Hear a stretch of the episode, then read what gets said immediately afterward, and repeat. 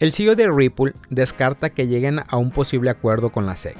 Ante la expectativa de que este año llegue a su final la disputa que mantienen en tribunales, el CEO de Ripple Labs descartó que la empresa tenga intenciones de llegar a un acuerdo legal con la Comisión de Bolsa y Valores de Estados Unidos, la SEC, ya que no habría condiciones para garantizar un adecuado entendimiento entre las partes involucradas.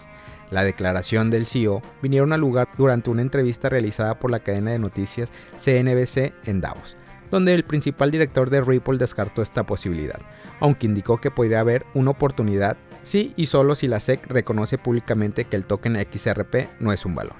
A su modo de ver, el presidente de la entidad está tratando de vender a la opinión pública la idea de que todas las criptomonedas son valores, cosas que carece de sentido. De no cumplirse esta condición, el CEO indicó que el caso culminaría con la decisión que tome el juez responsable del caso, y que eso finalmente podría ocurrir este año, más temprano que tarde. Tengamos presente que la SEC presentó cargos contra Ripple a razón de la preventa realizada en el 2013 para el token XRP, al cual calificó como un valor no registrado. Dicha disputa llegó a tribunales y para muchos críticos el juicio puede ser trascendental para el ecosistema de las criptomonedas, ya que sentaría un precedente importante sobre la definición legal que aplicará para muchos activos digitales actualmente circulantes. A la luz de lo antes expuesto, el CEO defiende que la batalla legal que están dando es representación de todas las industrias de las criptomonedas, precisamente para defender condiciones justas que apliquen para este sector naciente.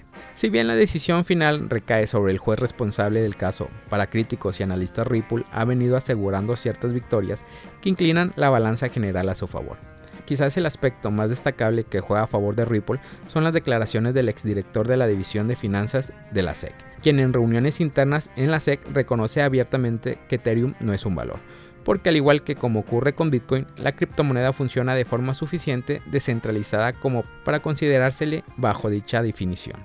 Este testimonio refuerza uno de los pilares de la defensa de Ripple, ya que el equipo legal alega que XRP no califica como un valor, esto por la simple razón de que los propietarios del token no tienen participaciones accionarias sobre la compañía. Por otro lado tenemos la postura de la SEC, cuyo presidente defiende que la ley de valores actualmente vigente es suficiente para abordar a la industria de las criptomonedas, aun cuando esta data del año 1930.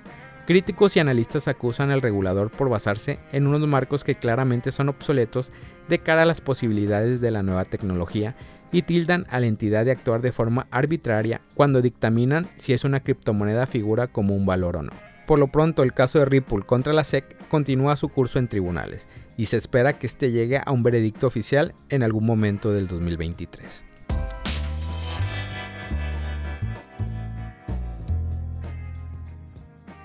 Bitcoin llega a los 23 mil dólares y continúa subiendo. ¿Le esperan más aumentos? Bitcoin ha logrado alcanzar de nuevo la marca de los 23 mil dólares este 21 de enero del 2023. Tras meses difíciles y con constantes desequilibrios en su precio desde agosto del año pasado, según reportes del medio Crypto Noticias, el valor de BTC tuvo un aumento importante del 10% entre los días 20 y 21 de enero, y ahora se suma a las subidas estables que han acumulado un alza de 38% en lo que va del 2023. Además, este incremento está teniendo lugar justo en medio de la noticia sobre la quiebra de la firma de préstamos de criptomonedas Genesis. Resulta un acontecimiento curioso porque a pesar de ser una quiebra importante para el criptomercado, Bitcoin no se comportó como lo había hecho meses atrás en casos parecidos con su precio cayendo a niveles muy bajos. Un ejemplo de ellos es el caso de Terra Luna en mayo del 2022, cuando Bitcoin bajó desde los 38 mil dólares hasta los 28 mil dólares, un 26%.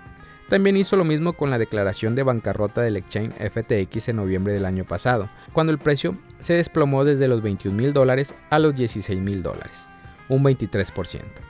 De acuerdo a los informes recientes compartidos también por Crypto Noticias, en este periodo de ascenso se está formando un piso que permitirá a Bitcoin salir de la zona de los 17 mil dólares definitivamente. En base a ello, los datos de Glassnode muestran que BTC está entrando en la zona de consolidación de un nuevo piso de mercado, como ha ocurrido al inicio de otros movimientos alcistas de Bitcoin del pasado. Mientras Bitcoin se encuentra volviendo a un buen momento, múltiples especialistas están expresando su sorpresa ante lo que significaría el fin del cripto invierno. Al respecto, el analista de mercado conocido como Santino Crypto opinó que, de ser este el fin del mercado bajista, le habría decepcionado bastante este bear market. Asimismo dijo que espera más sangre, más pánico. Si aquí se ha acabado este mercado bajista, habría sido bastante flojo. Sin embargo, no perdió la oportunidad para afirmar que, a su juicio, aún queda algo más de caída, señalando en su tweet que todo depende de lo que haga la Reserva Federal de los Estados Unidos en los próximos 10 años. Por su parte, un inversionista llamado Austell Inc. cree que sería un poco divertido, en caso de que el precio de Bitcoin no volviera a bajar nunca. No obstante, en una línea parecida a Santino Crypto, considera que el mercado debería retroceder después de un movimiento ascendente tan rápido. Al momento de realizar este podcast, el precio de BTC se cotiza en 23.242 dólares y con una capitalización de mercado de 447 mil millones de dólares, según datos de CoinMarketCap.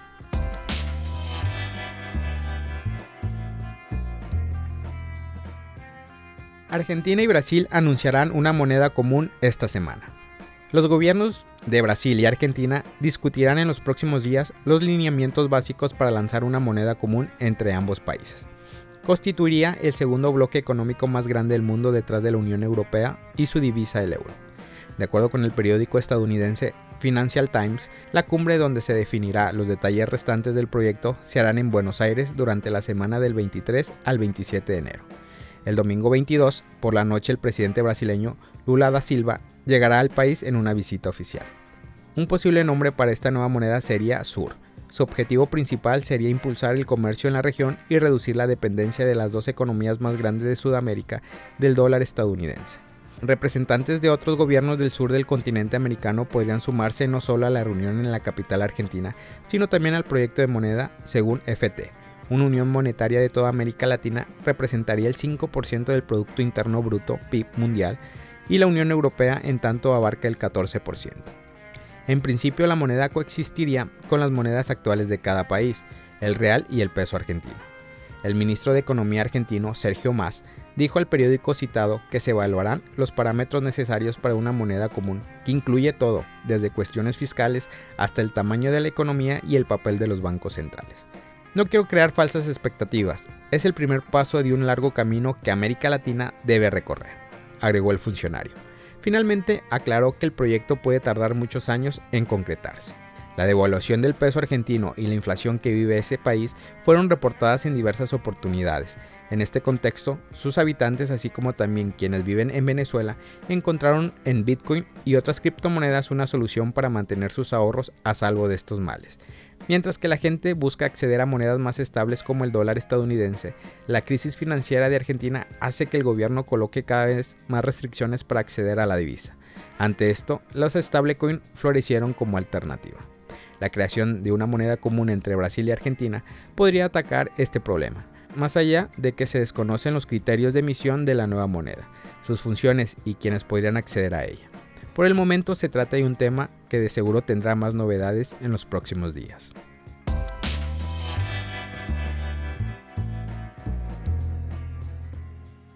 Usuarios de Binance no podrán transferir por menos de 100.000 mediante SWIFT desde el 1 de febrero. El exchange de criptomonedas Binance les dijo a los usuarios que no podrían comprar ni vender criptomonedas por menos de 100.000 dólares a través de SWIFT a partir del 1 de febrero, según un comunicado por correo electrónico del 21 de enero. El exchange de criptomonedas culpó a la nueva decisión a un socio bancario anónimo. Dijo que el banco estaba restringiendo el acceso para todos sus clientes del exchange. Hasta el momento de la publicación, ningún nuevo exchange descifrado había anunciado una restricción similar. Mientras tanto, Bloomberg informó el 21 de enero que el socio bancario anónimo de Binance era el banco Signature. Binance dijo que la interrupción no afecta a sus otros servicios o cuentas corporativas, los usuarios del exchange pueden continuar comprando criptomonedas con su tarjeta de crédito o débito y a través de otras monedas fiduciarias, incluidas los euros. Agregó que estaban trabajando activamente para encontrar una solución alternativa para la situación de SWIFT USD. Las instituciones financieras tradicionales como Silvergate Capital y Signature Bank han comenzado a tomar medidas para reducir su exposición cripto para protegerlas del contagio de la industria cripto. Estos bancos se habían establecido como instituciones financieras amigables con las criptomonedas, pero los eventos recientes han obligado a repensar. Tras el colapso de FTX en noviembre, Silvergate experimentó una corrida bancaria que lo vio procesar alrededor de 8,1 mil millones de dólares en retiros. El criptobanco líder registró una pérdida neta de mil millones de dólares en el cuarto trimestre del 2022. el banco dijo que estaba desvinculando a ciertos clientes secundarios y eliminando una parte de su cartera de productos, para garantizar que su negocio siga siendo resistente. Más recientemente, Silvergate reveló que tenía una exposición de 2,5 millones de dólares al prestamista cripto en bancarrota Genesis. Mientras tanto, Signature Bank dijo que buscaba reducir sus depósitos cripto hasta en 10 mil millones de dólares. Según su informe, el CEO de Signature dijo que el banco de Wall Street reduciría este depósito a menos del 15% de sus depósitos totales. El 5 de enero, una declaración conjunta de la Agencia Financiera de Estados Unidos advirtió sobre los riesgos de los criptoactivos para las organizaciones bancarias. Los reguladores dijeron que las empresas con una exposición concentrada a las criptomonedas plantean preocupación sobre seguridad y la solidez. Agregaron que emitir o mantener criptoactivos como principales es inconsistente con las prácticas bancarias seguras. Familia Criptomonedas al Día BTC. Gracias por escuchar mi podcast. Recuerda que nos puedes encontrar en YouTube, en Facebook, Instagram, TikTok como Criptomonedas al Día BTC. Sígueme en mis redes sociales y no te pierdas todo sobre el mundo cripto.